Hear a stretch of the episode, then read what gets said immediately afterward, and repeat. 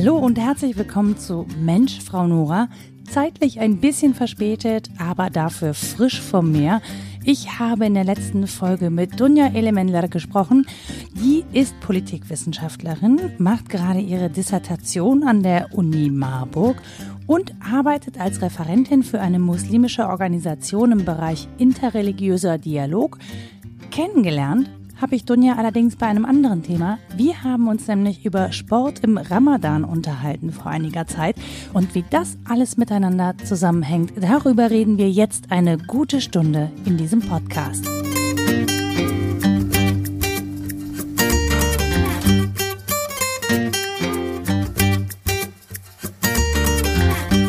Hallo und herzlich willkommen zu Mensch, Frau Nora. Ich habe heute einen Gast aus Bonn da, die Donja Elemenler. Und ich habe Donja kennengelernt vor, oh Gott, ich weiß gar nicht mehr, drei Jahren oder so für ein Interview, ähm, weil ich mich für die Sportschau mit Sport im Ramadan beschäftigt habe. Und Donja hat zu dem Zeitpunkt äh, für einen Marathon trainiert und gekickboxt. Also richtig ja. Sport gemacht, bei dem man auch ordentlich schwitzt und richtig Kondition haben muss. Ähm, meine Kampfsport äh, ja, Erfahrungen sind schon ein bisschen länger her, aber ich weiß, das waren die härtesten Trainings.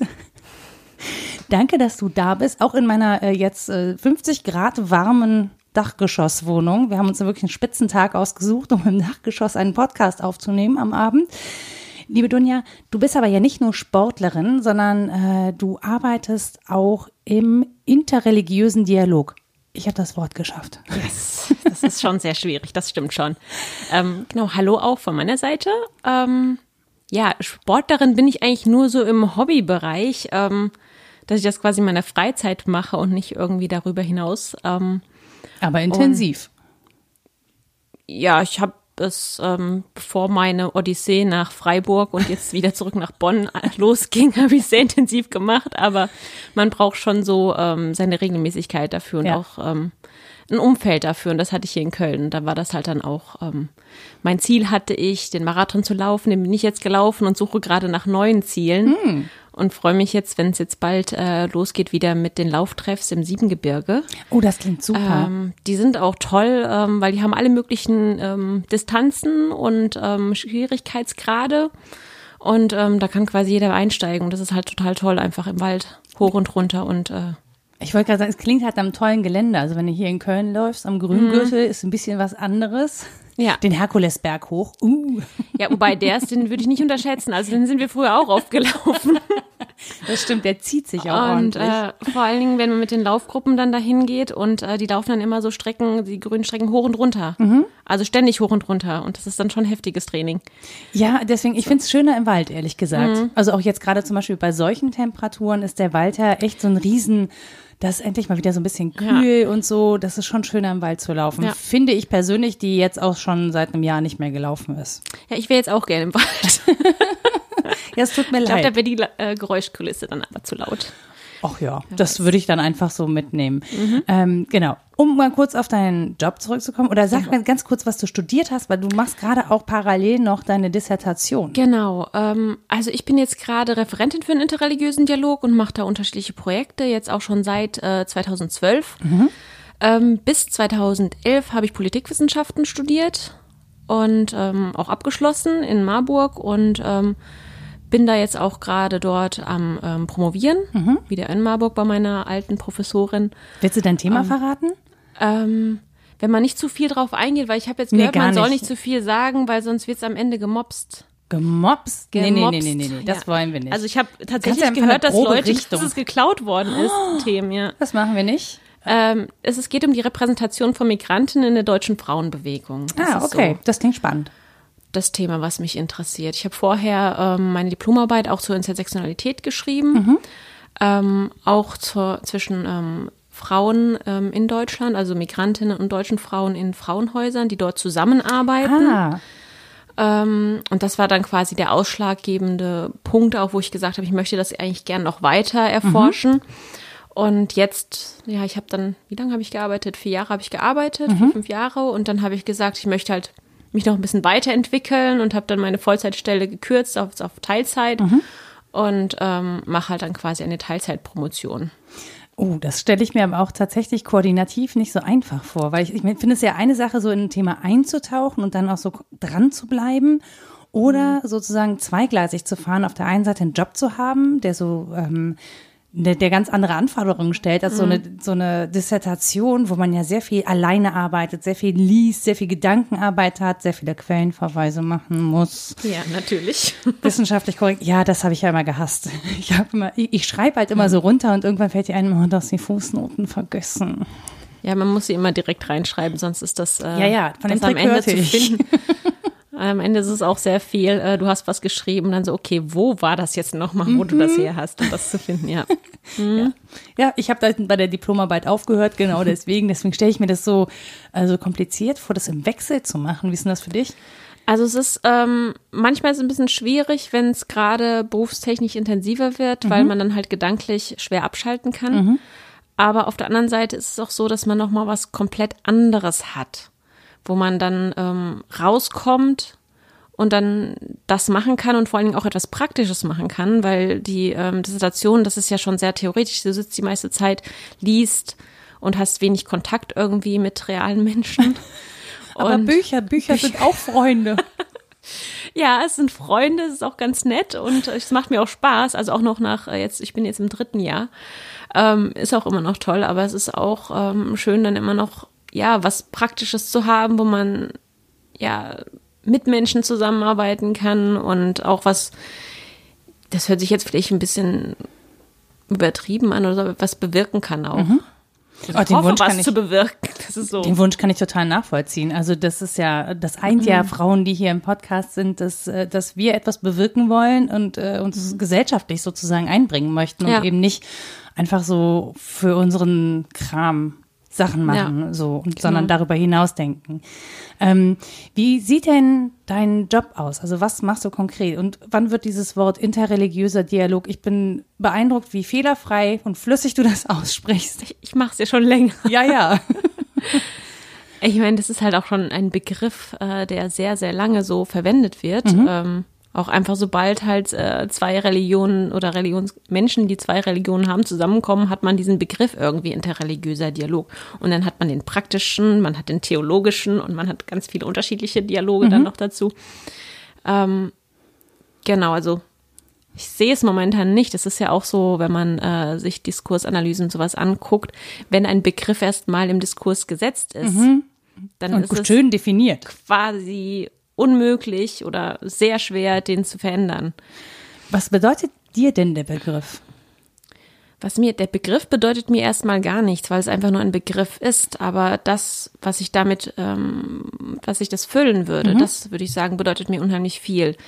Weil es Menschen zusammenbringt, die ähm, jetzt in dem Fall unterschiedliche Religionen haben, die unterschiedlich sind, aber trotzdem versuchen miteinander zu leben und ähm, ja, dieses gemeinschaftliche Leben auch versuchen zu gestalten und gemeinsam zu gestalten. Ähm, da wird dann auch immer der Begriff der Augenhöhe auch verwendet, mhm. ähm, was ich unheimlich äh, wichtig finde, weil ich finde, es ist kein Dialog, wenn der eine irgendwie vorgibt und bestimmt und der eine andere einfach nur hinterherläuft. Mhm. Ähm, das ist dann kein Gespräch, das ist dann einfach nur der Monolog und der andere läuft hinterher. Ähm, Nein, dass man gemeinsam gestaltet und da auch ja den anderen seine Andersartigkeit, wie das auch immer dann sein möchte, mag und das akzeptiert, annimmt und dann versucht auch gemeinsame Wege zu finden, wie man dann die Gesellschaft da drumherum auch ähm, ja positiv beeinflusst. Dadurch. Ich finde das halt spannend, weil interreligiöser Dialog, also für mich, man, man benötigt ja einen Dialog sozusagen, um Austausch zu finden. Mhm.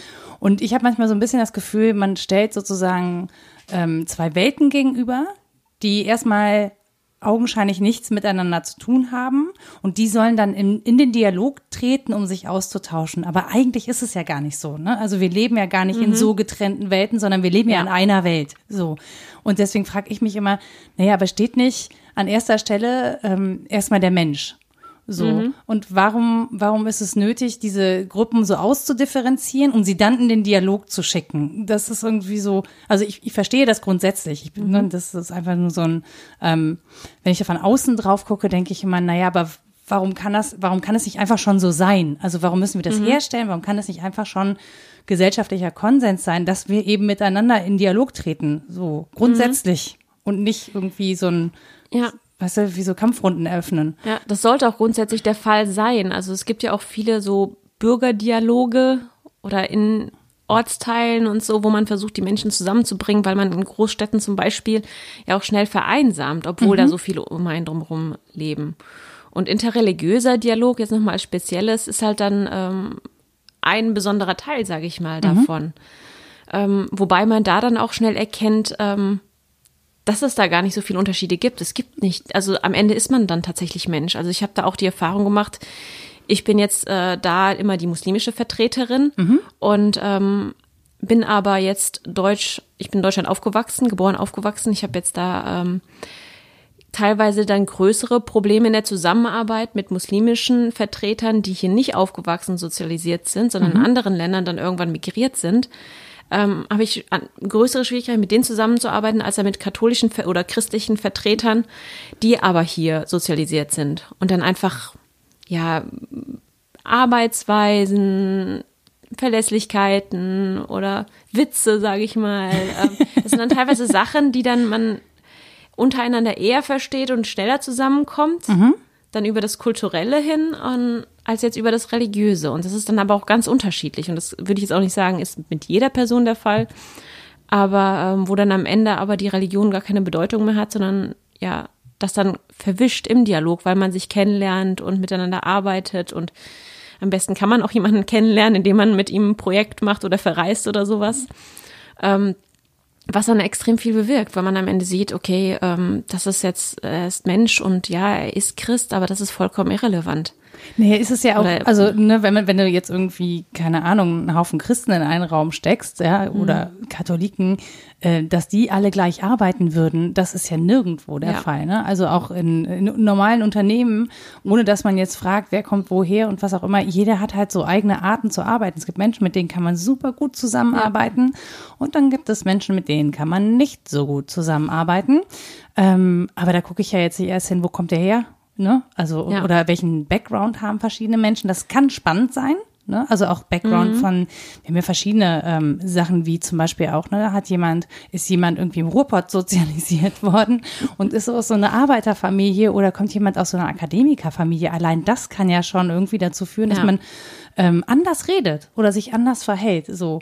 Und an der Stelle frage ich mich halt, ähm, Religion ist Teil von Kultur oder wie würdest du das definieren? Also das ist, du sagst ja selber, es hat im Prinzip ja mit Religion nichts zu tun, sondern irgendwie so mit, mit Kultur, mit Lebensart oder mhm. so anderen ja, es, Eigenheiten. Es beeinflusst sich ja gegenseitig. Also mhm. die Kultur beeinflusst, wie ich meine Religion lebe und auch umgekehrt so ein bisschen. Ähm, deswegen kann man das so pauschal eigentlich nicht sagen. Mhm. Also so wie die Religion jetzt, um beim Christentum zu bleiben, wie das hier gelebt wird, ist es ähm, andernorts der Welt auch ganz anders. Ähm, ich glaube, das, das ist ja wirklich ein entscheidender Punkt, ne? weil man das so schnell vergisst, dass ja. es woanders wirklich komplett andere Ausprägungen gibt. Ja. Ähm, wenn man überlegt, dass es Menschen gibt, die sich auch immer noch selbst geißeln, also auch im ja, christlichen Glauben mhm. zum Beispiel, sich selber ähm, blutig schlagen, da würden wir hier auch alle sagen, ey, aus nicht die Form von Katholizismus, die wir hier leben. Ja, wobei ich da auch immer sehr vorsichtig bin, das ist für uns total krass und so mhm.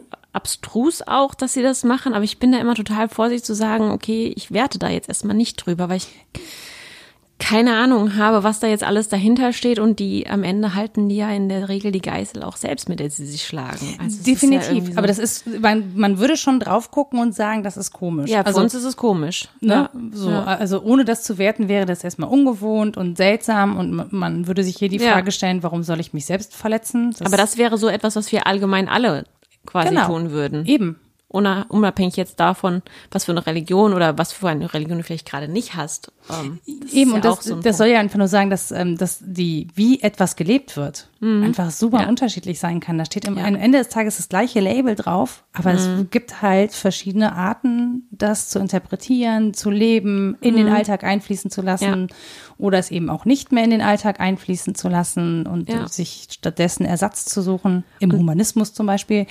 So, ja, und da finde ich halt auch gerade Sport so toll, weil das eine Möglichkeit ist, auf einer Ebene zusammenzukommen, wo Religion jetzt zum Beispiel erstmal keine Bedeutung mehr hat, wo man tatsächlich als Mensch zusammenkommt und dann einfach wichtig ist, dass zum Beispiel bei den Lauftreffs, dass du halt einfach mitläufst. Mhm.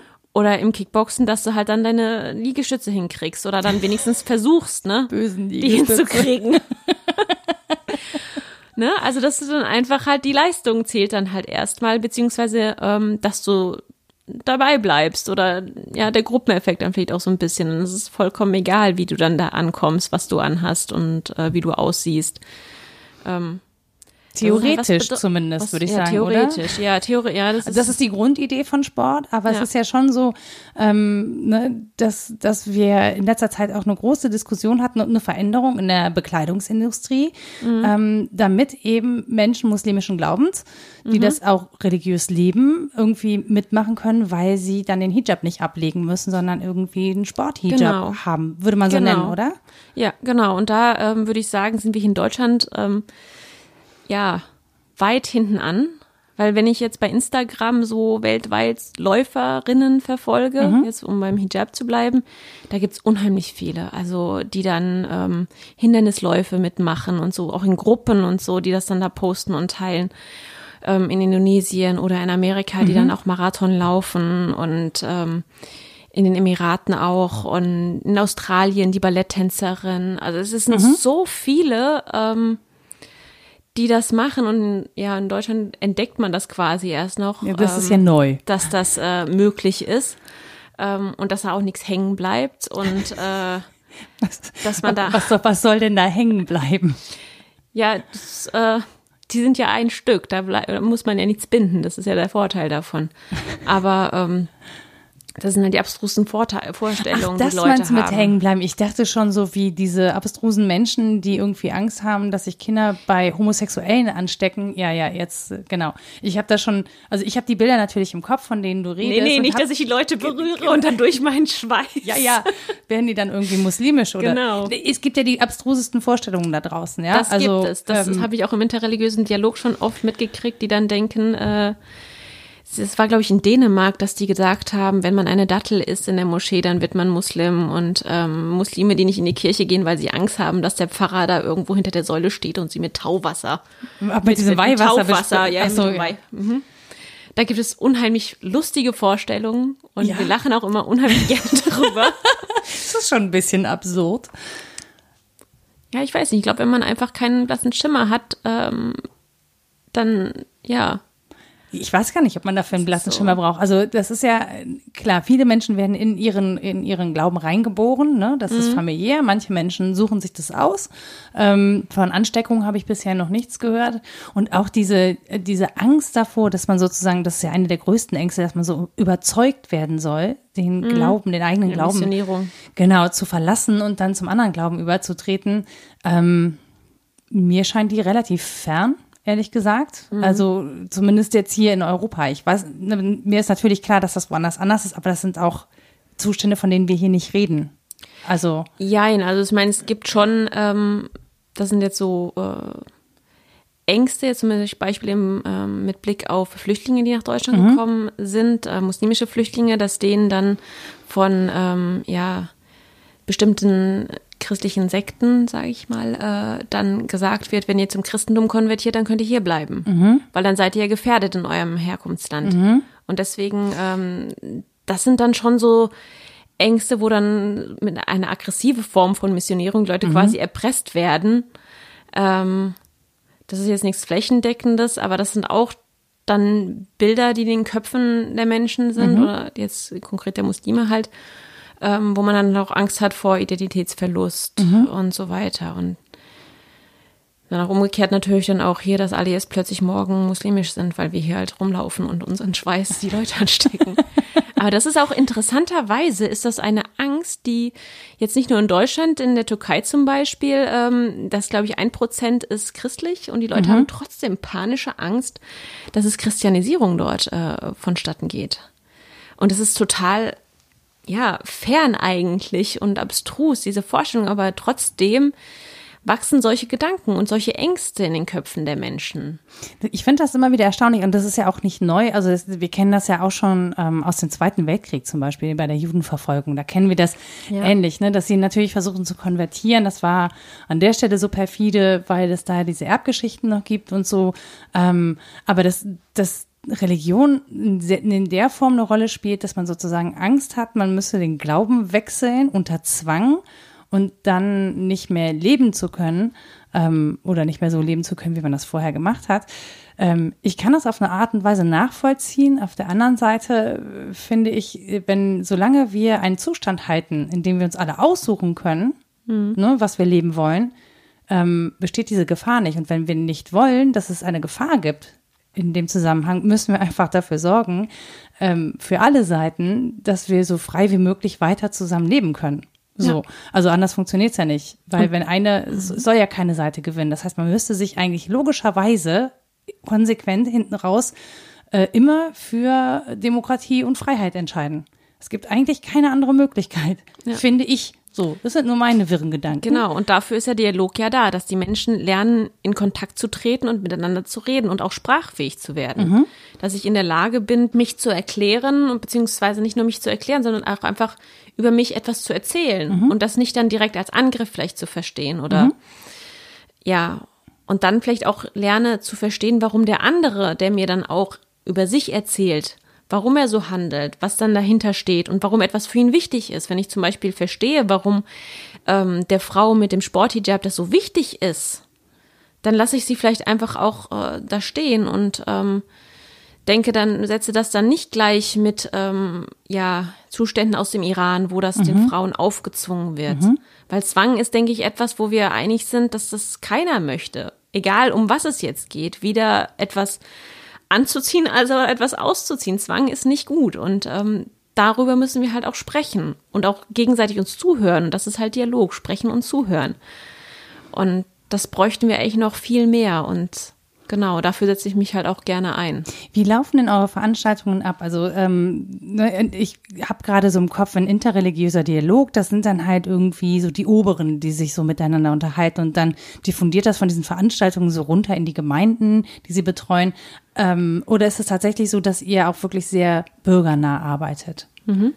Also es ist unterschiedlich. Es gibt natürlich ähm, auf kommunaler Ebene, lokaler Ebene gibt es Moscheegemeinden und Kirchen und auch Synagogen, die ähm, im Dialog miteinander stehen. Dann gibt es runde Tische, die dort ähm, organisiert werden.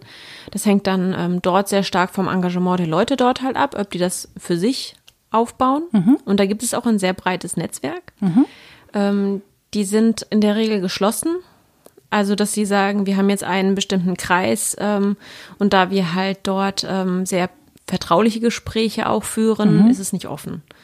Ähm, was ich jetzt mehr mache, ist die ähm, ja, Bundesebene, sage ich jetzt mal, wo ich versuche, die, ähm, die obere Ebene zum Teil in Kontakt zu bringen, dass mhm. sie anfangen, auch mal mit positivem Vorbild voranzugehen, dass sie dann von oben dann ein Vorbild sind auch für die unteren Ebenen und ähm, dass man da dann auch, wie gesagt, vorbildhaft ist.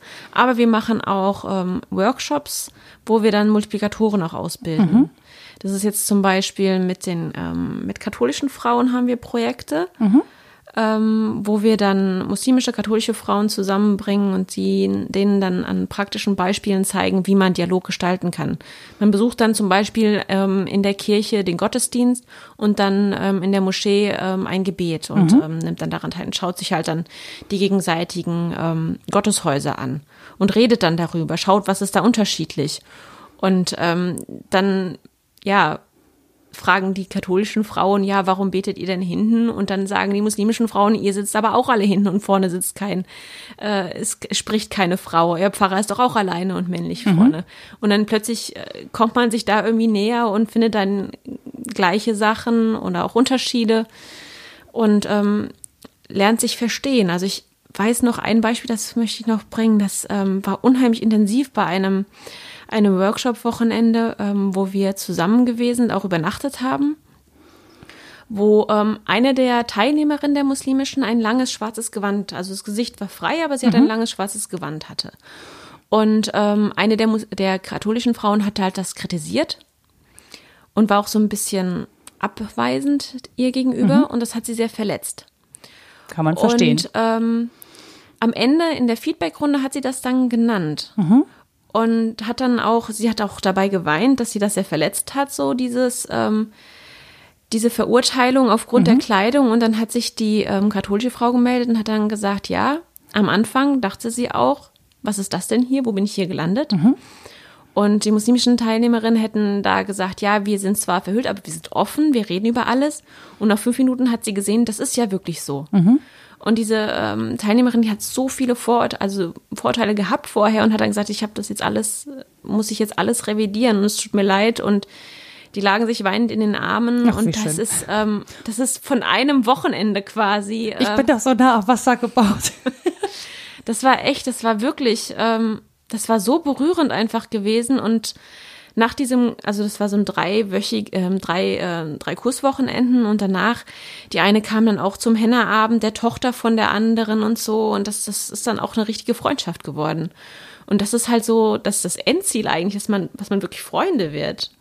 Und das ist dann als Mensch quasi sich begegnen und dann die Religion, die sieht man dann nochmal, wenn dann halt irgendwelche Feiern sind, wie zum Beispiel die Hochzeit, da hat man dann vielleicht nochmal ein paar religiöse Paar. Das ist lustig. Also und das dann halt nochmal sieht, genau. es wird sehr viel mehr getanzt, Ja. finde ich. Ähm, Und ähm, also es hat mehr Form im Tanz, ne? Während man ja so, also auf so einer deutschen Hochzeit schüttelt sich jeder so, wie er kann.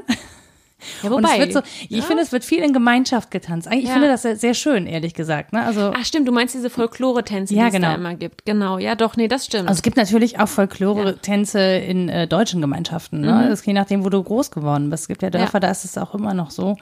Ähm, ich habe auch an der Deutschen Sporthochschule verschiedene Folklore-Tänze gelernt. Ich war nicht besonders erfolgreich dabei, mir nicht die Füße zu verknoten. Aber ich finde, grundsätzlich, finde ich, hat es was Schönes, gemeinsam zu tanzen. Also, weil auch das ist ähnlich eigentlich wie beim Sport. Es wird ja keiner sitzen gelassen. Jeder, der einigermaßen stehen kann, tanzt mit. Ob ganz klein, ganz alt, groß, dick, dünn, das sind alle wirklich und tanzen gemeinsam. Und ich finde, das hat was sehr Gemeinschaftsstiftendes und ich finde das ähm, total schön, ehrlich Ja. gesagt. So, also, ähm, Auf jeden Fall. aber das, das ist total, was du gerade sagst, ähm, von dieser Begegnung, das finde ich total spannend, weil ich habe jetzt gerade einen Podcast gehört, der heißt 180 Grad von NDR Info. Ähm, ich muss den an der Stelle placken, weil der wirklich, wirklich toll ist. Ähm, und der spricht auch von solchen Begegnungen. Also davon, dass Menschen, die sich vorher angucken und wirklich krasse Vorurteile haben, in der persönlichen Begegnung einen Austausch finden. Ähm, wenn ich jetzt aber nicht religiös bin und zum Beispiel nicht davon profitiere, von diesem interreligiösen Austausch ne, oder von dieser Begegnung, wie kriegt man das oder macht ihr euch Gedanken darüber, wie man das auch sonst in die Gesellschaft kriegt, wenn es eben nicht darum geht, zum Beispiel katholische mit muslimischen Frauen zusammenzubringen? Also jetzt von meinem Beruf her ist es jetzt das erste erstmal zu gucken, ähm, die Religiösen, weil die organisieren sich. Die kann ich. Es gibt jetzt keine Ja. atheistische Gruppe, die sich jetzt deswegen organisiert. Ja, das ist so bei den Atheisten, ne? Die fuseln da alle so. so- Ja, das ist, äh, ja. Da, da hat man quasi als Organisation etwas, wo man was fassen kann Mhm. und auch einen Partner, den man dann auch verlässlich ansprechen kann, als ähm, jetzt irgendwie die Nachbarin. Wobei ähm, wir auch Ansätze haben, dass man sagt, okay, ähm, es gibt zum Beispiel den Monat Ramadan, Mhm. ladet eure Nachbarn ein. Und das ist dann vollkommen egal, wer jetzt dieser Nachbar ist, welche Religion oder keine Religion der hat oder ne. Ähm, ladet ihn einfach ein und esst mal zusammen, damit die auch mitbekommen, so was bei euch gerade so abgeht. Ne? Dass man sich da auch kennenlernt und das als Möglichkeit auch hat, sich gegenseitig kennenzulernen. Was vielleicht vorher nur ein Grüßen auf der Straße war oder so, dass dann vielleicht da noch mehr draus erwächst. Ich finde, das erfordert aber schon ganz schön viel auf den anderen oder auf die andere Person zuzugehen, weil ich glaube, das Interesse in Deutschland an Festen anderer Religionen ist nicht besonders groß. So, weil ich, wobei ich das Gefühl habe, es ändert sich gerade so ein bisschen. Also dadurch, dass zum Beispiel die Tagesschau ähm, zum Zuckerfest ähm, dann gratuliert oder ne, ein Eid Mubarak postet bei Facebook, ist es präsenter in der Gesellschaft. Das machen, ist, glaube ich, auch noch nicht so lange der Fall, ne, dass das so ähm, veröffentlicht wird auch oder dass mehr Menschen eine Chance haben, das auch mitzubekommen, weil ehrlich gesagt, ich bekomme das erst mit, seit ich äh, Merve Kaichi folge auf Twitter, die Ed Prima Muslima. Ähm, die extrem offen damit umgegangen ist. Die habe ich entdeckt und ähm, bin ihr gefolgt, weil mich das grundsätzlich interessiert. Mhm. Und die hatte sich dann irgendwann darüber beschwert, dass irgendwie alle frohe Weihnachten sagen, aber keiner äh, Eid Mubarak zum Beispiel mhm. ähm, zu diesen Festen. Und da habe ich erst das erste Mal so drauf geguckt, ne, was feiern Muslime für Feste? Und man muss sagen, ich bin 40 Jahre davor durch Deutschland gelaufen und habe da überhaupt gar keinen Gedanken drauf verschwendet. Mhm ja, das, ich bin jetzt in dieser Blase drinne. Das heißt, ich kann mhm. das gar nicht so sagen, wie die Wahrnehmung jetzt äh, da außerhalb ist, weil ich das halt jedes Jahr quasi sehr intensiv mitbekomme. Aber es ist jetzt auch so, dass die ähm, Moscheen selbst einladen auch. Mhm. Und ich glaube, wenn du neben einer Moschee gewohnt hättest, hättest du auf jeden Fall mitbekommen, weil das extrem laut ist. In Köln hat so lange gedauert mit dem Bau. Ja. sind halt angepasst. Total. Dass es überhaupt fertig wird, das ist ein Wunder. Ähm, nein, aber ähm, da ist es dann auch teilweise nochmal eher, dass man sich äh, die Leute halt darum bittet, nochmal stärker einzuladen, damit mhm. die Nachbarn mitbekommen, was passiert denn da überhaupt. Weil dann halt jetzt gerade in den Sommermonaten, ähm, als der Ramadan im Sommer war, der ähm, geht ja nach dem Mondkalender mhm. und ähm, das verändert das sich halt immer. Das macht es ein bisschen komplizierter als mit Weihnachten. Ja, genau, es verändert sich halt jedes ja. Jahr um zehn Tage und das ist dann so ein bisschen, ja tricky. Aber es wird jetzt im, geht jetzt immer weiter nach vorne. Also es kommt langsam ins Frühjahr. Ähm, das heißt, die Einladungen werden dann auch noch mal ein bisschen stärker ausgesprochen, weil mhm. momentan ist eher, dass die Leute sagen oder die ähm, nicht-muslimischen Gäste quasi sagen, das ist mir zu spät, abends um zehn noch zu essen. Ja. Ähm, aber trotzdem kommen unheimlich viele. Also ich muss sagen, das ist, äh, die sind schon gut besucht, die, ähm, die größeren Iftar-Empfänge. Also Fastenbrechen-Empfänge sind mhm. das. Und ähm, das ist dann einfach auch so eine, wahrscheinlich weil der Islam sehr stark auch in den Medien ist, immer mhm. wieder, eher ne meistens negativ als mhm. positiv, aber dann trotzdem ein gewisses Interesse auch da ist, zu gucken, was ist das denn jetzt tatsächlich. Aber hat sich das Und, verstärkt? Ähm, ich habe wirklich das Gefühl, also auch zu, durch Social Media zum Beispiel, mhm. dass sich das auch deswegen verstärkt hat, weil es sichtbarer wird oder weil auch mehr Frauen über ihre Erfahrungen reden, zum mhm. Beispiel Diskriminierung, weil sie ein Kopftuch tragen, ja. dass sie in der Bahn angegangen werden zum Beispiel, was ich ja, ich persönlich echt ein Unding finde. Das würde mir im Traum nicht einfallen. So, äh, also ich kann überhaupt nicht nachvollziehen, ähm, wie man aufgrund von Kleidung jemanden in der mhm. Form diskriminieren kann. Ähm, so, klar, also, nee, kann ich nicht. Ich kann es ja. wirklich, also so, das Warum ist so, sind Menschen schlecht? Ja, ich weiß ja gar nicht, ob die, die schlecht sind per se. Ne? Also was wir gelernt haben, ist, dass Menschen durchaus in der Lage sind, Vorurteile abzubauen und aufeinander ja. zuzugehen. So. Ja, aber ich glaube, es ist ein, eine Sache, ähm, über einen anderen Menschen schlecht zu denken. Mhm. Es ist eine andere Sache, ähm, jetzt fällt in Berlin eine Mutter mit ihrem Kind, die anzugreifen tätlich. Mhm da würde ich schon unterscheiden, also das dann ähm, auch in negative Handlungen dann umzuwandeln. Definitiv. Ist, äh, aber es stimmt schon, ähm, es wird viel mehr darüber geredet. Viel mehr Muslime gehen an die Öffentlichkeit. Ich glaube, Social Media ist da auch ein, ähm, ein Medium einfach, das es mhm. möglich macht. Man ist nicht mehr angewiesen auf Zeitungen oder so, dass die mhm. was ähm, ablichten oder was äh, darüber berichten, wobei das jetzt teilweise auch schon der Fall ist. Es gibt einige Muslime, die da auch journalistisch arbeiten mhm. und ähm, da auch wahrgenommen werden. Ähm, und dann dadurch natürlich dann auch auf der Ebene ein Dialog passiert und auch eine Wahrnehmung, das ist auf jeden Fall. Ja, weil ich habe ich hab tatsächlich das Gefühl, dass mich das häufiger berührt jetzt. Also ich suche mir das auch aktiv aus, das muss man dazu sagen. Also ich versuche, also je mehr ich feststelle, wie einseitig eigentlich meine Blase bisher so mhm. war vorher, desto mehr versuche ich jetzt Menschen mit anderen Sichtweisen oder Lebens, also ich würde einfach Lebensweisen, glaube ich, dazu sagen, mhm. oder grundsätzlich andere Menschen, also Menschen, die anders sind als ich und meine Blase, in der ich mich bisher bewegt habe, die versuche ich mir sozusagen ähm, in mein Umfeld zu holen, um einen mhm. weiteren Blick zu bekommen. Und ich denke halt sehr oft, ich muss gar nicht reisen. Die sind ja alle um mich rum. Ich muss ja nur fragen. Ich muss ja nur mit Menschen sprechen oder sie mhm. einladen in meinen Podcast. und dann mhm. erfahre ich ja eine ganze Menge. Ja. Und natürlich ist das was Aktives. Ne? Also ich äh, folge aktiv Menschen mit Behinderung zum Beispiel, um zu erleben, wie die ihren Alltag bewältigen. Mhm. Und jetzt auch festzustellen, wenn ich in einem Bahnhof bin, ah, krass, hier könnte jemand mit Behinderung zum Beispiel nicht aussteigen. Der muss eine Station davor oder danach aussteigen und dann irgendwie so einen Umweg nehmen. Und einfach eine äh, Möglichkeit zu haben, wahrzunehmen, äh, wie andere Menschen sich in der Welt bewegen, in der ich mich selbstverständlich bisher bewegt habe Mhm. und die für viele andere eben so selbstverständlich nicht ist, ne? weil sie diskriminiert werden auf die eine oder andere Weise. Ähm, und ich finde, mich persönlich macht das schon sensibler für mein Umfeld oder auch äh, für das, was drumherum passiert. Und ich finde es total spannend. Also da, ich, eigentlich brauche ich keine Nachrichten mehr. Ja, ich denke, das ist auch, ähm, ist auch lobenswert. Also ich glaube, das machen die wenigsten. So, Ich plädiere Da dafür, dass das noch mehr machen. ja, auf jeden Fall, weil ich glaube, ähm, viele denken schon, so viel zu wissen über den anderen, ohne ihn überhaupt ähm, mal zu Wort kommen zu lassen. Das ist ja auch so ein großes Problem, dass ähm, man liest einen, ähm, weiß ich, einen Beitrag in der Zeitung oder auf einer Homepage oder so über eine Gruppe, aber man redet nicht mit den Leuten selbst. Und ähm, das ist halt auch dann eine ganz, eine ganz schräge Sicht dann auch auf diese Menschen. Und oftmals dann auch, ähm, dadurch kommen dann noch mehr Vorurteile zustande, weil man dann denkt, man wüsste ja alles. Und man wäre ja auch so offen und wir gehen ja sowieso davon aus, wir sind ja Demokratie und wir sind offen und wir sind tolerant. Jetzt sind wir schon so so offen toll. und dann das. Ja, Ja. genau. Aber halt nicht die Offenheit, die man möchte. Genau, und das ist, ähm, ja, da muss man halt viel mehr auf die Leute zugehen und dann halt auch das Gespräch einfach suchen und sich auch mal überraschen lassen.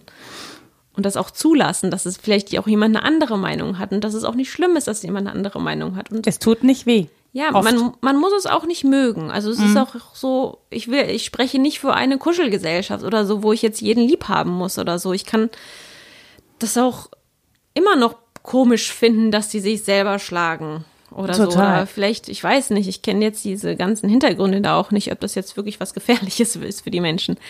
Aber wenn ich jetzt etwas sehe, was meinem ja, Bild jetzt widerspricht, das ist, äh, wenn vielleicht ein anderes Beispiel, vegane Menschen, die dann hingehen und ähm, nicht vor dem Supermarkt protestieren und sagen, ihr seid alles Mörder oder so. Das würde ich dann sagen, okay, man muss dann aber auch irgendwo so eine Grenze finden. Die haben auch Recht, ihr Fleisch zu essen. Ich habe mein Recht, es nicht zu machen. Und trotzdem können wir zusammen leben und Sport machen zum Beispiel, oder, ne? Klar. Ähm, das, ich finde, also es ist, ich finde, es ist immer so, so was Schwieriges, ne? Also wie wird so Wandel her herbeiführen? Wir brauchen Wandel, also das merken wir in vielen Bereichen, das merken wir äh, allein, wenn wir darüber reden, äh, dass Frauen fair bezahlt werden, dass Frauen äh, in, in obere Positionen kommen, dass es mehr Möglichkeiten gibt für Frauen, äh, auch mit Kindern Karriere zu machen, dass wir flexibleren Arbeitsmarkt brauchen und, und, und. Also wir merken ja, dass wir grundsätzlich einfach Veränderung brauchen. Und wenn man zurückguckt, dann sieht man auch, dass viel Veränderung passiert ist. Und manchmal braucht Veränderung wirklich ähm, ähm, so einen harten Protest. Ne? Also so ein, so ein, äh, so ein, hey, sorry, aber hier geht's nicht weiter, also so eine Grenzziehung. Ich rede jetzt nicht von Gewalttätigkeiten, ne? Also da, das, äh, das schließe ich aus. Ne? Es geht nicht um Gewalttätigkeiten, aber diesen Punkt, wo ein Großteil der Gesellschaft sich hinstellt und sagt, nee, in die Richtung wollen wir alle nicht weitergehen. Oder eine große Mehrheit möchte nicht mehr in diese Richtung gehen, wir möchten Ja. jetzt in eine andere Richtung gehen. Und das passiert ja ständig. Das passiert äh, Letztes Wochenende in Dresden, unteilbar. Genau, zum Beispiel. Ja. Richtig, ne? Tolle Oder davor, also ne, auch so Gegenbewegungen wie das Jahr davor halt in Chemnitz. Oder in Chemnitz gab es auch dieses Jahr wieder Bürgerfeste und so. Also es ist schon so, dass man deutlich machen muss, was man möchte und wie man zusammenleben möchte. Aber was ich so spannend finde an Religion, weil ich bin völlig raus aus religiösen Gemeinschaften insgesamt. Ähm, was ich aber spannend finde, bei aller Kritik, die ich häufig an, an religiösen Gemeinschaften auch habe, was die Regeln angeht und so, das muss jeder für sich selber entscheiden.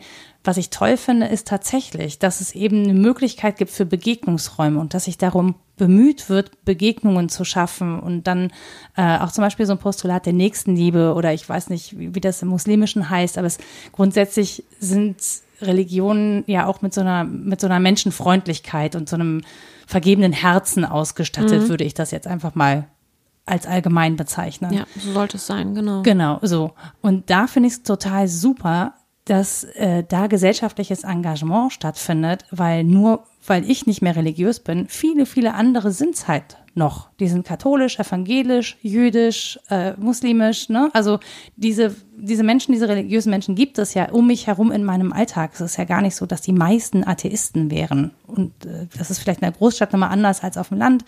Ähm, aber dass da Begegnungsräume geschaffen werden, finde ich erstens total gut und zweitens mhm. total wichtig. Und ich sehe schon ein Problem darin, was du eben gesagt hast, nein, die Atheisten kann ich halt nicht packen, weil die sind nicht organisiert. Das ist an der Stelle mhm. schon, glaube ich, schwierig. Also es ist schon ein Punkt, wo wir sagen ähm, oder wo auch immer wieder geguckt wird, wie kann man auch ähm, darüber hinaus Menschen erreichen. Mhm. Ähm, dann wird aber halt äh, geguckt, offene Veranstaltungen zu machen. Also mhm. Also nicht nur religiös. Dann wird in den Moscheen zum Beispiel werden ähm, immer im Frühjahr und auch ich meine im Herbst meistens auch werden so ähm, kleine Basare organisiert, mhm. wo dann einfach alle eingeladen werden und kommt und, und schaut es euch einfach an. Oder jetzt am am 3. Oktober der Tag der offenen Moschee und dann mhm. ähm, sind alle eingeladen oder am Tag der deutschen Einheit. Ganz genau. Das, ist, das hat sich halt eingebürgert, weil das ein freier Tag ist. Tag ist auch so geil. Was machen wir für ein Angebot? Ähm, wir haben einen freien Tag, da müssen die Deutschen beschäftigt werden. Ganz klar, was macht ihr sonst? Ja, ja was machen wir sonst? Ne? Also die Deutschen im Sinne von Menschen, die in Deutschland leben. Ne? Das genau. sollte jetzt irgendwie. Ich, bei mir ist das anders ja. verknüpft. Ja, das muss man auch mal aufpassen, dass wir hier ähm, nicht ja. an den Punkt kommen, dass man zwischen Deutsch und Muslimisch unterscheidet. Total. Das, äh, genau, für mich ist es. Da kommt man schnell, ich mache das auch manchmal und, und ärgere mich dann selbst, ähm, weil es gibt keinen Unterschied zwischen einer Staatsbürgerschaft und einer Religion. Das sind unterschiedliche Punkte. Ja, ja eben. Also genau. deswegen, also wenn ich sage die Deutschen, dann meine ich halt alle, die dann eben, genau. also es haben ja ne, grundsätzlich alle frei, außer Menschen, die Restaurants haben, ja. zum Beispiel. Ich meine, was so. machst du am 3. Oktober? Eben, alle, also alle, alle, die hier leben, haben im Prinzip zu großen Teilen frei. Mal ausgenommen von Feuerwehr, Polizei, ne? Mhm. Also alles, was wir so grundsätzlich brauchen, genau. das ist eher wie ein Sonntag. Genau. So. Also geh doch mal in die Moschee und genau. guck sie dir an. Aber so, und ich merke, mhm. was ich so abstrus finde, ist, dass ich sage, die Deutschen und jetzt so sensibilisiert bin, dass ich sage, mhm. ah, okay, du musst es erklären, wie du es meinst, weil es eben nicht mehr selbstverständlich ist, was mich ja. total ärgert. Ja. So, weil die Deutschen ist halt nicht mehr alle Menschen, die hier in Deutschland leben, ne, so automatisch mhm. verknüpft.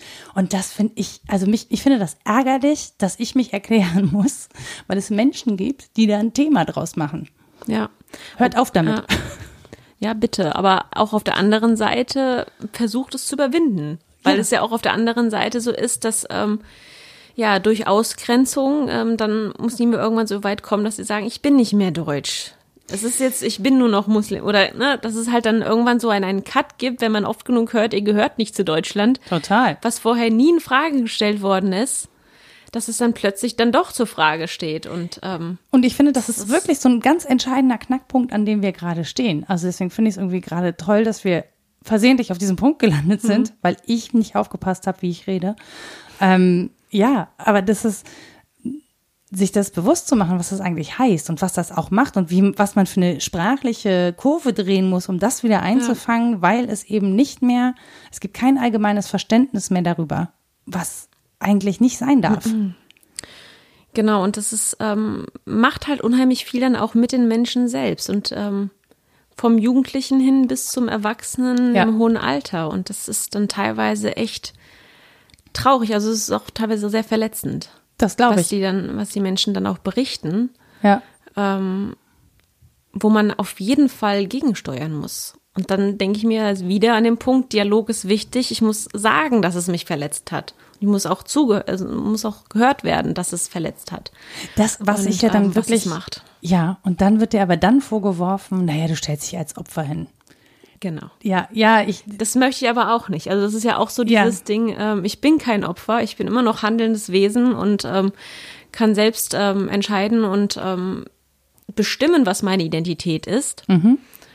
Ähm, und letztendlich entscheidet äh, so ein Wisch, Staatsbürgerschaft, äh, ne, Personalausweis entscheidet darüber, ob ich jetzt Deutsch bin oder nicht, so definitorisch gesehen.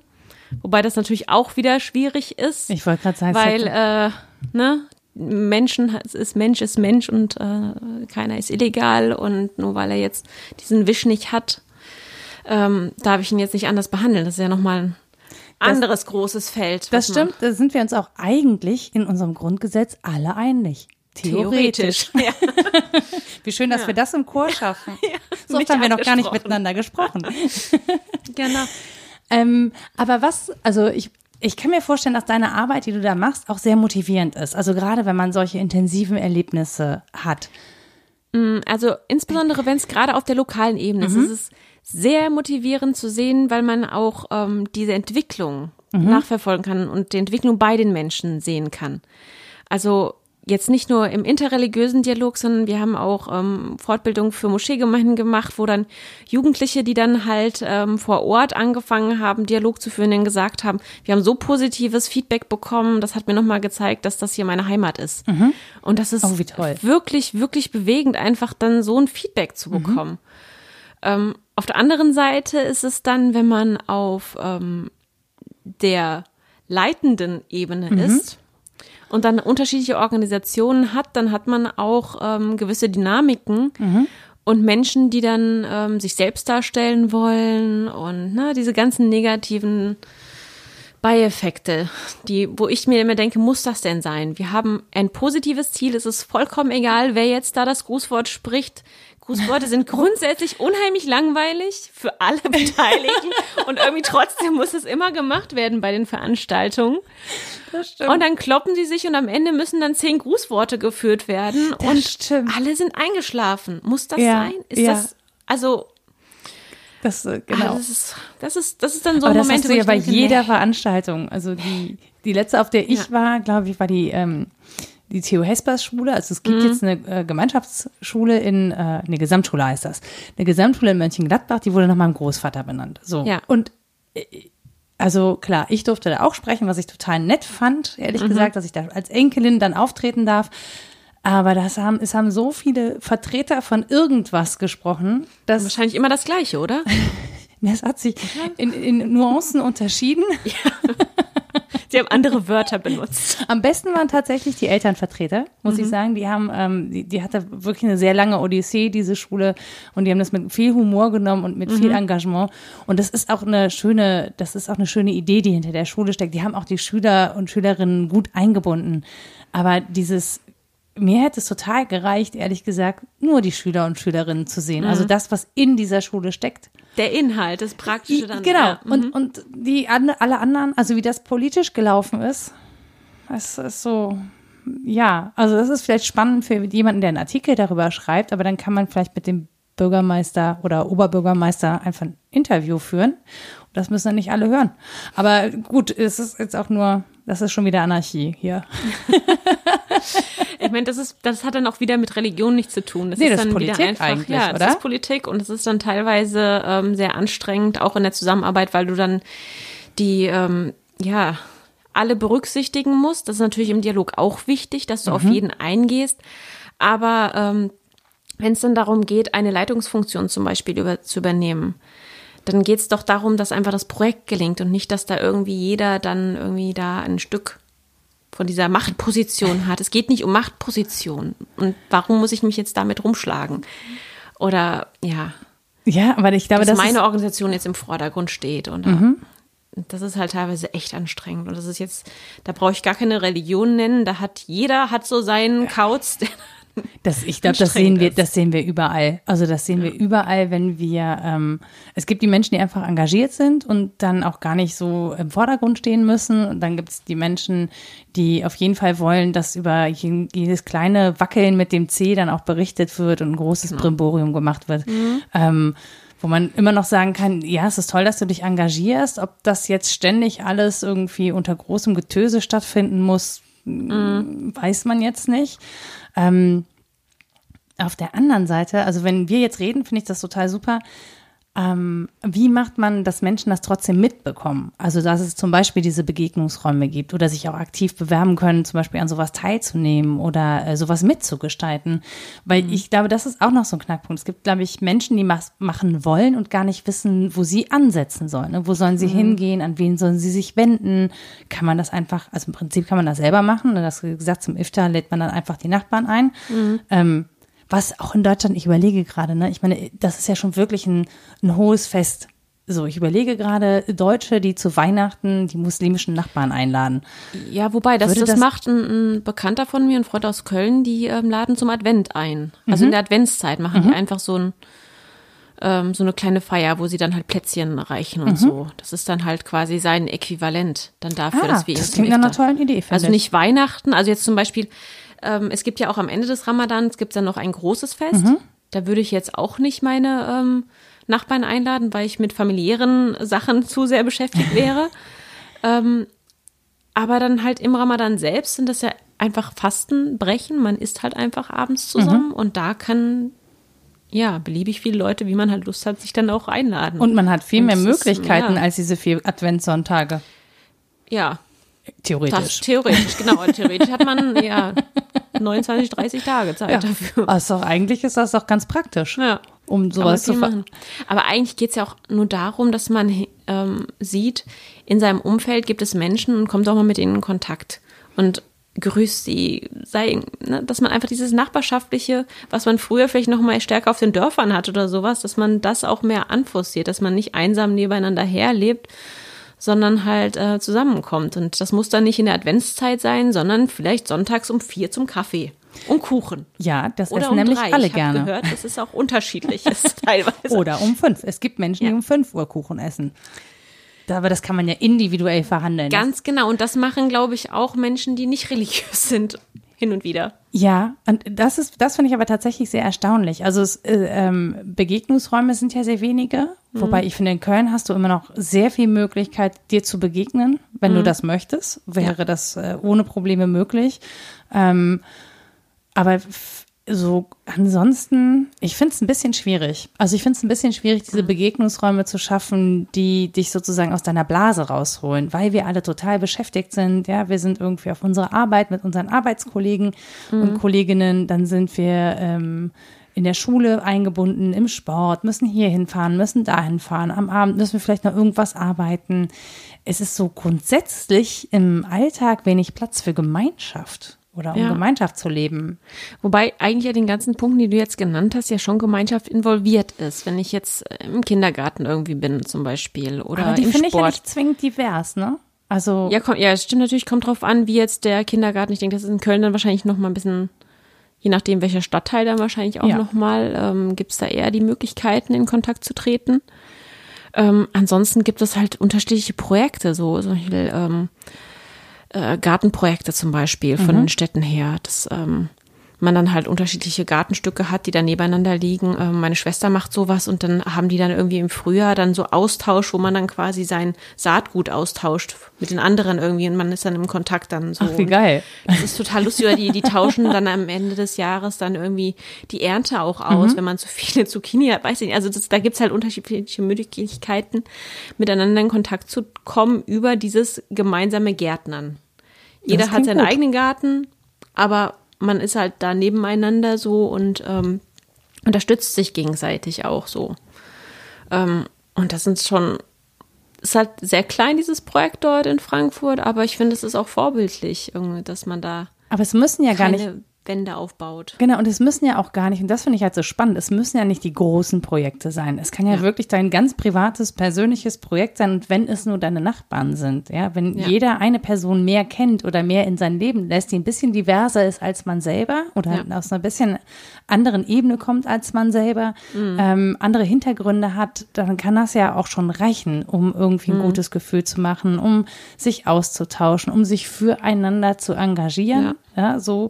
Ähm, und es- wie gesagt, es kann manchmal hilft es auch, das in der eigenen Familie zu machen und zu überlegen, wo kann ich eigentlich da nochmal mich engagieren. Ja, auch da, ähm, wenn ich sehe, wie viele Freundinnen alleinerziehend mit Kind ähm, eigentlich auf Hilfe angewiesen wären und dann auch mal Unterstützung bräuchten, Vielleicht wie viele Omas alleine sind und vielleicht gerne auch aufpassen würden. Das ist ja auch da, ne, Kontakt zwischen alt und jung findet auch Ja. nicht mehr so richtig statt. Also ich finde, es gibt sehr, sehr viele Möglichkeiten, auch über interreligiösen Austausch hinaus. Ich feiere mich immer, wenn ich es schaffe, das ordentlich auszusprechen. Ende des Gesprächs ist so perfekt. Yeah. Ähm, genau. Äh, einfach äh, dafür zu sorgen, dass man nicht mehr so sehr in seinem eigenen Sud schwimmt, sondern wieder in Kontakt mit verschiedeneren Menschen kommt. Auf welche Weise auch immer die verschieden sind, ist ja erstmal total Mumpe. Ja. So fände ich jetzt als Ausstieg. Ich meine, das ist halt zum Teil ist es ein bisschen anstrengend. Natürlich, man muss aus seinem eigenen Dunstkreis heraus. Ja. Und man muss jetzt auch nicht direkt einen Garten anfangen oder man muss auch nicht anfangen, super viel Sport zu machen. Man kann auch einfach mal rausgehen und die Nachbarn grüßen zum Beispiel oder ne, so einen Anfang zu machen. Oder ich weiß noch, in unserer alten Wohnung in in Emmendingen, da haben äh, wir zu Ostern äh, Schokohasen vor der Tür gehabt und äh, wir haben dann zum, weil die uns auch Weihnachten haben die Plätzchen uns alle geschenkt und dann haben wir gesagt, okay, das können wir auch nicht auf uns sitzen lassen. Mhm. Haben dann halt dann auch im Ramadan haben wir dann auch was geschenkt, weil wir dachten, okay, das ist so, ja, man bekommt es halt mit, dass der andere gerade was feiert und irgendwo. Was ja schön ist. Also, ne, warum nicht drauf? Also, ich finde das auch, ich empfinde das gar nicht als Störung, sondern ich empfinde, denke so, ach ja, stimmt, ich habe hab mich ich super gefreut. Ich habe mich ja. super gefreut. Die anderen wussten halt überhaupt nicht, dass da gerade was ist, glaube ich. ja, aber das meinte Oder, ich halt. Ja. Ne? Also, ist es, wie sichtbar ist es? Und dann auch zu mhm. sagen, mhm. wir machen es dann halt einfach sichtbar. Ja. Und ich kriege ja auch noch was geschenkt. Also, ja. So, das ist ja keine genau. Zwangsveranstaltung, sondern. Ja, oder als die Nachbarin sich das Bein gebrochen hat, dann fragt man, was ist passiert, so diese, mhm. dieses Zwischenmenschliche, wo man dann auch sich näher kommt und dann ähm, vielleicht nicht direkt so ähm, auf die Unterschiede ähm, drauf fokussiert, quasi ich suche jetzt den Menschen, der jetzt nicht so ist wie ich, sondern vielleicht einfach nur gucken, ähm, geht es der Nachbarin gerade gut? Geht es dem anderen gut, der da mit mir im Haus lebt? Oder was macht er gerade? Das ist einfach so dieses Interesse und das ist die erste, die erste Überwindung vielleicht auch, die man da hat, weil wir das einfach gar nicht mehr so kennen. Dass ja, wir auf die frag, anderen Wann zugehen. ist uns das verloren gegangen? Das frage ich mich das halt ist, so ein bisschen. Das ist schon eine starke Vereinsamung. Wir sind alle irgendwie vor unseren Rechnern und sind mit tausend Leuten befreundet, aber haben eigentlich keine Ahnung, wie wir mit Menschen noch reden sollen.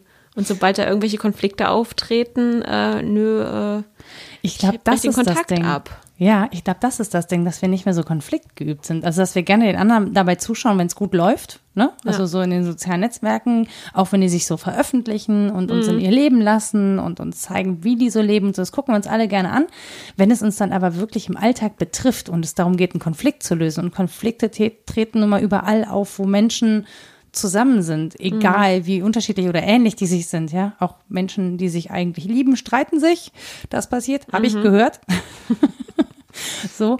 Ähm, und das, das, das finde ich ja sehr spannend, ne? dass wir diesen Konflikt einfach nicht mehr, also wir sind gar nicht geübt im Konflikte lösen, sondern wir gucken gerne zu, wir beobachten gerne so, aber wenn es dann mhm. uns selber betrifft oder auch Störungen verursacht in unserem eigenen mhm. Leben, ähm, haben wir dann nicht mehr so eine Entspanntheit damit umzugehen und zu sagen, naja gut, es stört mich jetzt, was stört mich denn jetzt? Ja? Wo, ja. Worüber reden wir denn jetzt hier eigentlich? Und vielleicht auch sich auch ein Stück weit mal zurückzunehmen und nicht sein eigenes ähm, seinen eigenen Komfort dann zu haben, sondern einen Kompromiss einzugehen mhm. und diesen auch bewusst zu suchen und ähm, dann da einen Mittelweg zu gehen. Na, bei also den meisten Kompromissen stellt man ja irgendwann fest, so wie hat es gar nicht getan. Ja, eigentlich ist es doch gar nicht so wichtig gewesen. Ne? ähm, ich glaube, das ist jeder ist halt immer so ein bisschen oder wir sind sehr stark so auf das eigene Wohlbefinden mhm. und solange es mir gut geht, ist alles in Ordnung und ne so und jeder, der irgendwie mir schlecht tut, den werde ich aus meinem Leben ausgrenzen. Das sieht man ja in den Social Media immer wieder, dass dann Leute da posten, ja, ich werde jetzt meine Freundesliste reinigen. Mhm. Also ja, dieses, das ist ein das ganz faschistoides krass, Wort. Dieser ja. Begriff. Ne? Ich ja. reinige jetzt meine Freundesliste. Und zwar an Leuten, die mir nicht, nicht passen, aus welchem Grund auch immer. Ich meine, das ist, das ist schon heftig irgendwie, wenn man. Also ich kann, ich kann verstehen, wenn man sagt, naja gut, ich habe jetzt irgendwie total viele äh, Freundschaftsanfragen angenommen, mit 50 Prozent davon habe ich nichts zu tun. Es interessiert mich auch nicht, was die machen mhm. und deswegen schmeiße ich die wieder raus, einfach um Übersichtlichkeit ja, zu Oder man behalten. hat nur eine bestimmte Anzahl von Leuten, die man halt. Ja, 5000 sind aber, finde ich, schon sehr viele, um Überblick zu behalten. Also bis 5000 ja. kann es ja gehen, ohne öffentlich dein Profil zu machen. Mhm. Ähm, so, das kann ich verstehen, aber ich finde alleine so bereinigen oder reinigen oder ja. so, das hat irgendwie, das ist nicht, das ist nicht schön, das, ja. das klingt ah, faschistoid. Sagen wir es einfach, ja, wie es ist. Genau, ja. so ist das. Und es wird aber schon sehr oft benutzt. Also ich lese das häufig in meiner, ähm, in der Liste, dass die Leute das so einfach verwenden. Und ähm, da dann halt zu gucken, okay, es gibt jetzt ein Problem mit einer Person, jetzt mal in Social Media kann man schlecht hingehen und äh, Sachen ausdiskutieren, teilweise, wenn einem mhm. was nicht passt. Das ist einfach schwierig, weil man hat ja auch schlecht Zugriff, ne? Der andere kann ja auch einfach ja. aufhören, die Nachrichten zu lesen, dann war Ende mit Austausch. Ja. Und oft ist es ja auch so, dass die Menschen sich anders ausdrücken, als sie es machen würden, wenn ich sie face to face vor mir habe. Ja. Ähm, und das ist halt ähm, dann hinzugehen und mit dem Menschen zu sprechen und ein Problem zu klären und eventuell auch auf ein Verhalten, was man selbst an den Tag legt, vielleicht auch ein bisschen das einzuschränken. Ähm, das, das machen die wenigsten. Beziehungsweise es ist schwierig halt. Ist dieses, ich schließe diesen Menschen jetzt aus meinem Leben aus oder ich, ne, ich brauche diesen Menschen nicht oder ich kümmere mich darum auch jetzt nicht mehr. Mhm. Ähm, ich glaube, das passiert schon häufiger. Und das ist halt auch das, wenn ich jetzt in den Dialog trete mit Menschen, die dann nochmal komplett an, also jetzt, ich sage jetzt komplett anders, aber ja, dir gegenüber Vorurteile haben. Das ja, finde ich halt so krass. Du trittst mit jemandem in Dialog und du weißt ja schon, dass der Vorurteile hat. Mhm. Das heißt, einer muss ja anfangen, seine Vorurteile abzubauen. Ja. Oder erstmal zugeben, dass es Vorurteile sind. Also. Oder so. Oder sagen, dass einen das verletzt oder so. Das, das erfordert, finde ich, mhm. so in so einen Dialog zu treten, erfordert, finde ich, Mut. Ja auch das eine Verletzlichkeit zuzugeben, zuzulassen ähm, oder ein Risiko auch einzugehen, ne? dass ich den mhm. anderen eben nicht davon überzeugen kann, dass ich eigentlich total in Ordnung bin und so, ähm, dass der andere seine Vorurteile eben nicht abbaut. Ich glaube, es ist leichter, sich umzudrehen und zu sagen, ja gut, dann lebst du doch mit deinen doofen Vorurteilen, ich lebe mein Leben und Tschüssikowski. Mhm. Ja. Oh, jetzt habe ich das gesagt. so 90er. Ja, dafür braucht man dann halt äh, möglichst kleine Gruppen, wo man dann halt auch Leute eingeht und sie fragt, was ist denn überhaupt dein Problem? Mhm. Worum geht's jetzt überhaupt? Sie hat jetzt ein, äh, ein, Tuch um den Kopf. Warum ist das jetzt ein Problem für dich? Mhm. Welche Geschichte hast du? Ne? Und ähm, dann kann man sehr schnell halt herausbekommen, ja, früher hatten wir halt, äh, sind wir hier als Frauen in Deutschland halt ähm, sehr vielen Unterdrückungsmechanismen und auch rechtlichen Unterdrückungsmechanismen ausgesetzt gewesen. Und das haben wir alles überwunden. Mhm. Oder wir haben vieles überwunden. Alles würde ich sagen, jetzt sagen. Leider, leider ja immer noch ja. nicht alles. Also rechtlich zumindest ist, sind wir schon sehr weit, aber ähm, was die faktische Umsetzung angeht, braucht es noch einiges. Aber dass man dann halt da auch irgendwo zusammenkommt und fängt, anfängt zu verstehen, was jetzt überhaupt die andere meint. Mhm. Ähm, und dann über dieses Verständnis dann auf einen gemeinsamen Weg auch zu kommen und ähm, zu sehen, dass äh, die ein andere eine ganz andere Lebensperspektive, eine andere Geschichte hat und dass dann auch anderes diese Symbolik auch gar nicht so interpretiert und dass dann vielleicht es keine eine Symbolik gibt, mhm. dass man dann am Ende dann quasi dahin kommt, dass man sieht, okay, es gibt unheimlich viele Symbole und alles heißt in einer anderen äh, Kultur, Region anders, etwas anderes, was für mich hier eindeutig ist. Ähm, dass man das auch einfach zulässt, dass man sieht, dass die eigene ähm, Kultur nicht die dominante ist, die normale ist, mhm. sondern einfach nur eine von vielen. Genau, und das, das finde ich, das finde ich halt total schräg. Ich musste tatsächlich gerade drüber nachdenken, ob das ein bisschen was damit zu tun hat, dass natürlich in, äh, in, im Katholizismus oder auch in Deutschland im Katholizismus mhm. dann auch an zum Beispiel ähm, einen Schleier, wie sie, wie Nonnen tragen, bestimmte moralische Ansprüche gestellt werden und die dann auch zum Beispiel einfach so eins zu eins übertragen werden, ohne sich darum zu kümmern, wo kommt das eigentlich her? Mhm. Also ich, das ist nur eine, eine Frage, die ich mir stelle, weil ich so denke, wo kommt das eigentlich her, dass wir da ähm, so bestimmte Vorstellungen und Vorurteile haben und dann auch glauben, dass wir sozusagen dem anderen das vorhalten müssen. Das ist so ein bisschen ja. wie Greta vorzuhalten, äh, dass die Fahrt mit dem mit dem Boot, mit ja, dem Boot ja. einfach mehr Emissionen hat, weil mhm. wir das eins zu eins übertragen, ohne zu zwei im Flugzeug fliegen. Genau, also so. Ja. Nee, es ist halt auch sehr viel hier ähm, in der Debatte sexualisiert. Mhm. Es, es, wird immer darauf ähm, zugespitzt. Mhm. Und das ist halt für die Debatten hier sehr relevant. Also beziehungsweise es kommt halt immer wieder hoch, sexuelle Freiheit ist sehr wichtig. Mhm.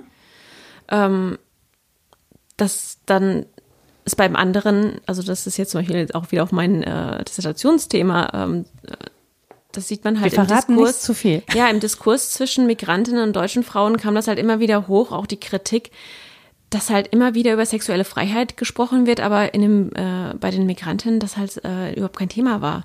Das Thema war eher Bildung und mhm. ähm, rechtliche Situation, dass sie hier arbeiten dürfen und so. Und ähm, sexuelle Freiheit war da eigentlich so ja, gerade brauche ich jetzt also, damit. Also ja, ist, ähm, existenziell sind für mich gerade erstmal andere Dinge. Genau und so, ist, ich muss ähm, erstmal leben können. Ich möchte meine, ich möchte mich bilden können und ja. ähm, ich möchte einen sicheren Status haben, dass ich hier bleiben kann und nicht Angst haben muss. ähm, dass ich abgeschoben werde. Oh Gott, ich habe gerade ganz schlimme Bilder im Kopf. Also ich meine, manchmal solche Situationen entstehen bei mir so comicartig und dann wird mhm. es halt total absurd. Also, und das finde ich halt total absurd. Ich hatte ähm, zuletzt das Gespräch mit Emilien Wopana Mudimu mhm. über ja. eben Fridays for Future, ne? Und mhm. dass das eben genau auch so ein Gefälle ist zwischen denen, die halt jetzt schon das Privileg haben und ihre Zeit einsetzen können, dafür sich darum zu kümmern, weil sie keine existenziellen Sorgen haben. Und dass es aber auf der anderen Seite Jugendliche nun mal gibt und die haben mhm. häufig eine Migrationsbiografie, die einfach noch mit viel existenzielleren Themen befasst sind, als sich darum zu kümmern, ob sie es bei Primark kaufen sollten, moralisch mhm. gesehen, oder ob sie, äh, ob sie zu viel Müll produzieren, weil mhm. denen erstmal wichtig ist, kann ich hier bleiben, wie kann ich eine Ausbildung machen, wie kann ich mich selber versorgen und vielleicht sogar auch noch meine Familie.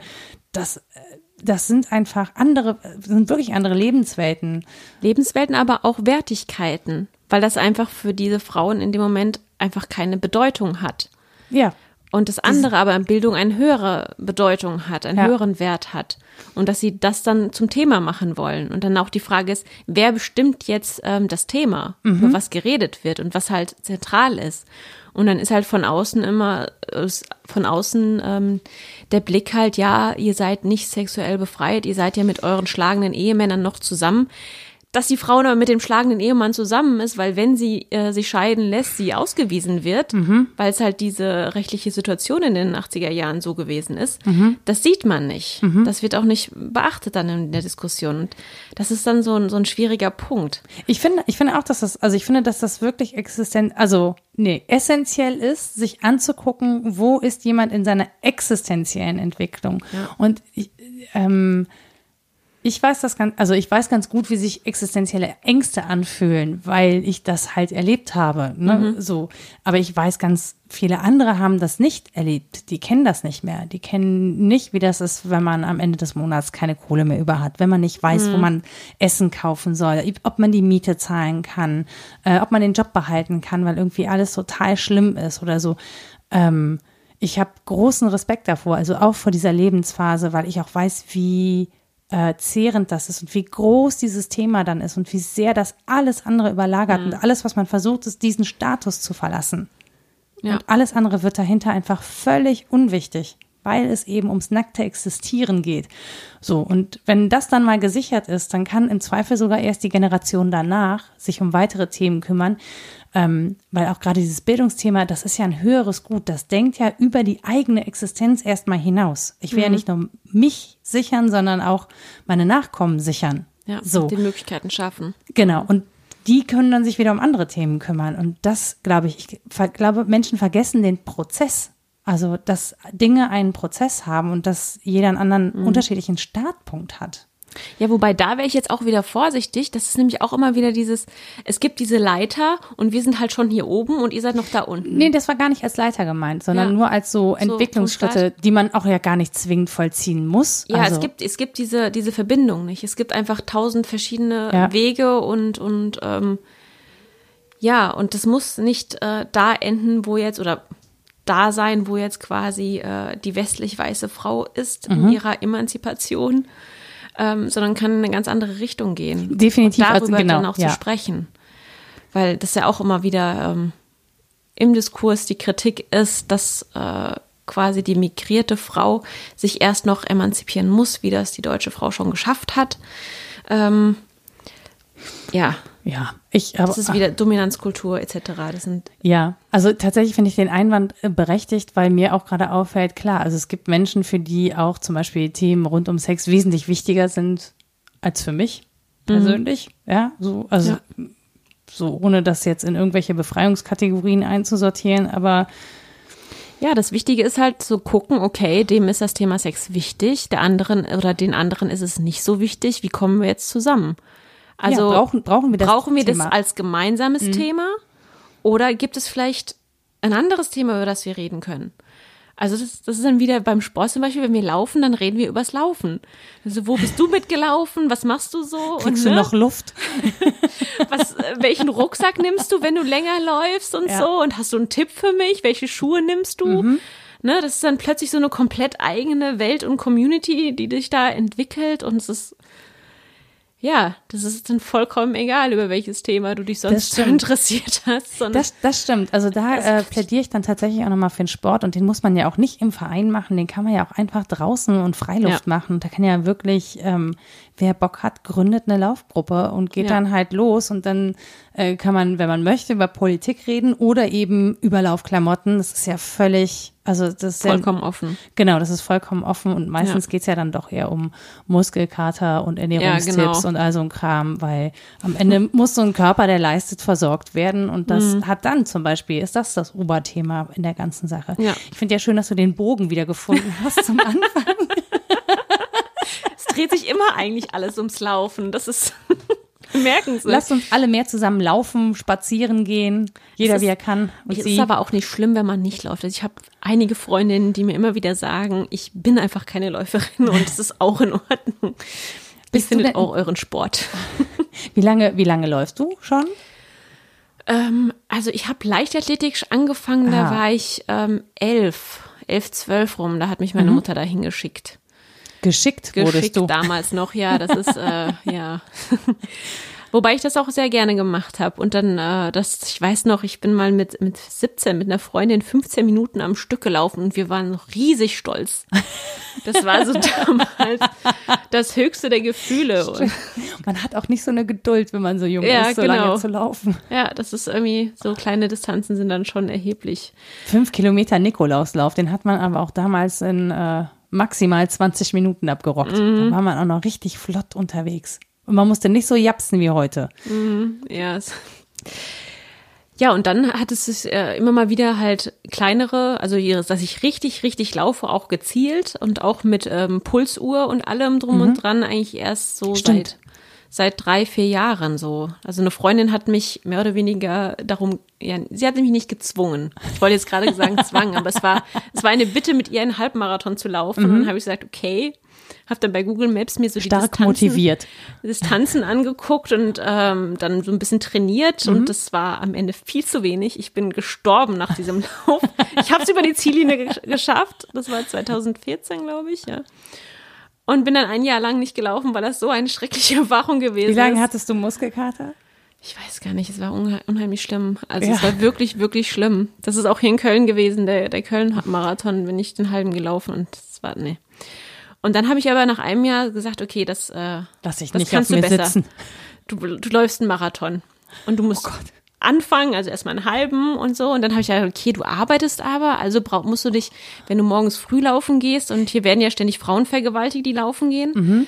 äh, musst dich selbst verteidigen können, also gehst du jetzt Kampfsport machen. Was gibt's hier in der Gegend?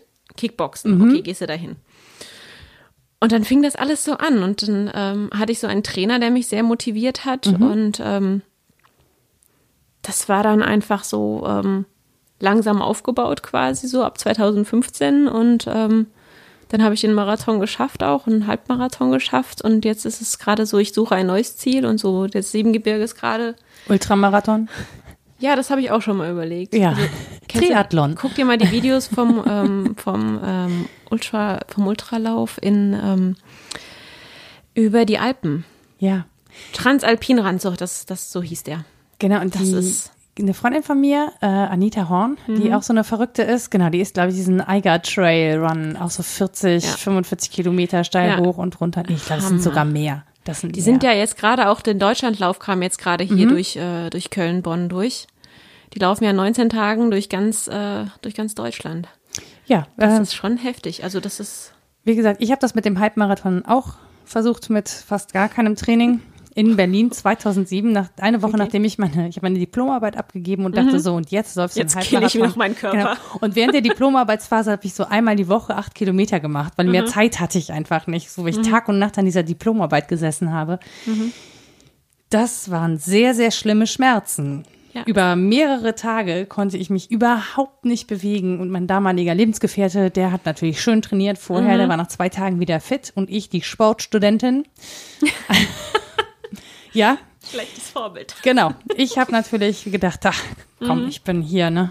Knapp Ende 20, das schaffe ich locker. Ich meine, so einen Halbmarathon. Ha. Ich habe den, auch- ich hab den auch geschafft. Ich habe irgendwie zwei Stunden Ja, 20 schaffen oder tut so. man das. Ja, ja, Nur aber es ist wirklich sehr, sehr schmerzhaft. Ja. Empfehle ich nicht. Aber ich muss sagen, so die, der Halbmarathon oder auch der Marathon in Köln zum Beispiel oder Berlin, glaube ich, ist auch noch so ein größerer. Da sind halt extrem viele Leute, die dich auch anfeuern.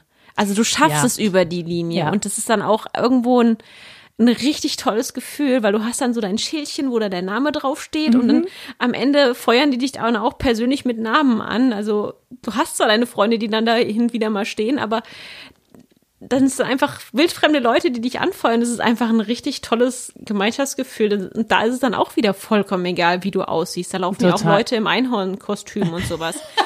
ich meine, die werden alle angefeuert.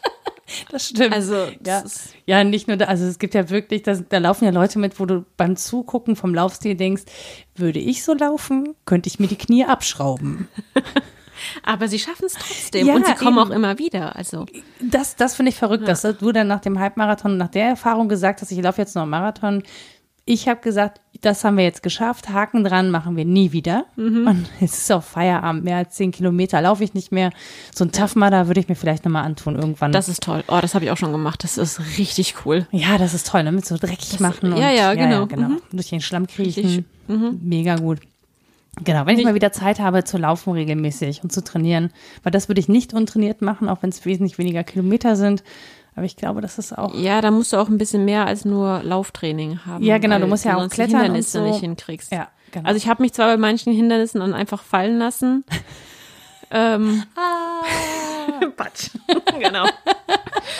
Aber es macht halt auch unheimlich viel Spaß, dann da durch den Schlamm zu warten und äh, drüber zu klettern und da kommt halt das innere Kind raus und das macht halt schon Total. Also ich kann mir, ich stelle mir das auch jedes Mal, ich gucke jedes. Mal die Bilder an und denke mir so, Bonora, du musst das auf jeden Fall irgendwann machen. Und wenn du danach ein halbes Jahr Knieschmerzen hast, aber das ist es mir wert. So, bevor wir jetzt hier weiter zerfließen, in der Dachgeschoss, so ist es wirklich, ich schwitze so krass, das ist so unfassbar. Mhm. Ähm, ich danke dir ganz herzlich für den Weg aus Bonn, für deine Zeit, für sehr deine ähm, tollen Gedanken und Geschichten. Mich, Hat sehr viel Spaß gemacht. Ja, das freut mich. Mir nämlich auch. Ähm, und auch Dunja ist nicht weggelaufen. Zerlaufen, nicht weg. Zer ja, Zerlaufen, das tut mir leid, das, das fegen wir gleich wieder zusammen. Ähm, aber es ist wirklich, ich glaube, es sind 50 Grad und ich habe halt die Fenster zu, weil ja hier immer, äh, hier ist das Krankenhaus ja in der Nähe und hier fährt der Krankenwagen immer durch. Das möchte ich nicht, dass ihr Auto fahrt und plötzlich eine Sirene hört und denkt, was ist jetzt los? Deswegen sind die Fenster zu. Wir machen sie jetzt sofort wieder auf, atmen ein bisschen und wünschen euch noch eine schöne Zeit. Bis dann. Tschüss. Tschüss. Das war Mensch, Frau Nora. Zu Gast Dunja Elemenler. Musik Anja Arnold. Zu dieser Podcast-Folge habe ich auch noch einen Artikel veröffentlicht unter mensch-frau-nora.de. Da könnt ihr auch Kommentare dalassen oder Fragen stellen. Oder ihr schreibt mir bei Twitter unter @fraunora. Und wenn euch diese Folge gefallen hat oder ihr eine Bewertung für meinen Podcast dalassen möchtet, dann tut das doch gerne. Ihr findet mich bei iTunes und Spotify oder im Podcatcher eurer Wahl.